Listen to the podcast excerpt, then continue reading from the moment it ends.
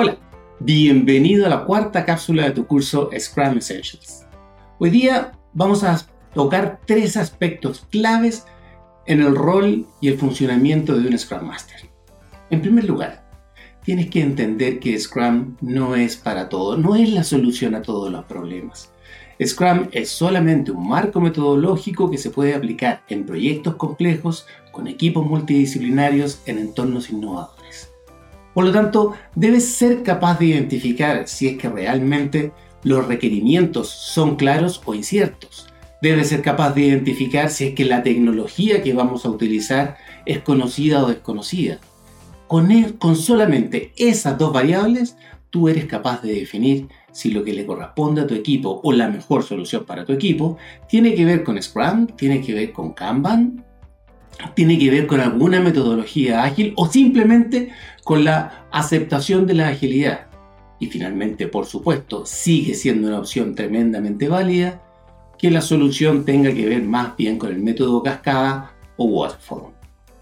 Recuerda, el objetivo es construir valor para el cliente. No tiene sentido centrarnos en utilizar uno u otro marco metodológico porque la empresa de al lado lo hace, porque la empresa me lo pidió o por lo que sea el foco está siempre y debería estar siempre en el valor al cliente. Además, recuerda que cada marco metodológico tiene su propio estilo de liderazgo.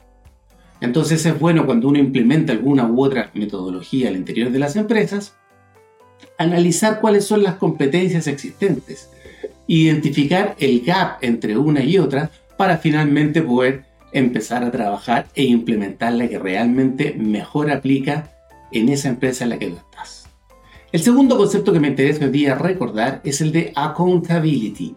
Un concepto que no tiene una traducción directa del español, tiende a traducirse como responsabilidad, pero la verdad que va más allá de eso. Accountability tiene relación con asegurarse que las cosas se cumplen, que los objetivos se logran. ¿Cómo se hace esto?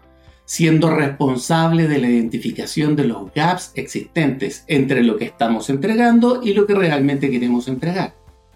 Esto requiere desarrollar el valor del Scrum de la inspección, transparencia, inspección, para finalmente poder generar adaptación.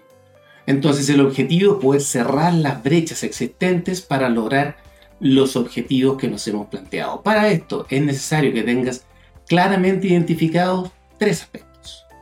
Objetivo de lo que quiero lograr. ¿Cuáles fueron los resultados que realmente logramos por medio de transparencia e inspección? ¿Y cuál es el motivo? ¿Qué es lo que hay detrás de este gap existente?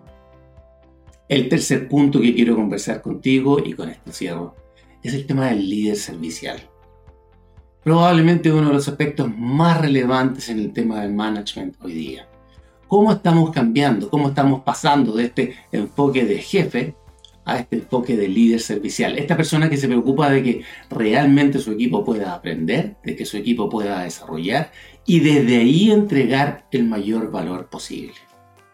Para esto te recomiendo revisar en el material, tanto en el material del curso como en el material adicional, cuáles son las siete dimensiones que se requiere para poder ser un buen líder servicial te aseguro que no te vas a arrepentir.